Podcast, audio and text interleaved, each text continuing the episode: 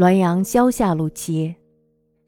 庚午四月，先太夫人病革时，与子孙曰：“久闻地下眷属临终时一一相见，今日果然。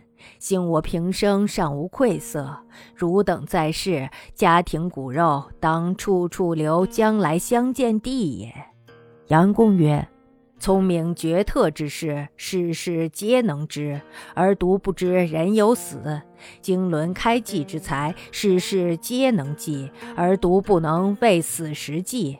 使知人有死，一切作为必有索然自反者，一切作为必有悚然自止者。希求诸六合之外，是诸眉睫之前也。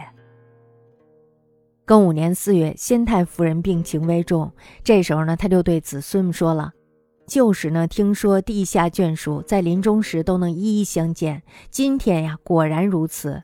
幸亏我平生处事严谨，对他们还不至于有羞愧。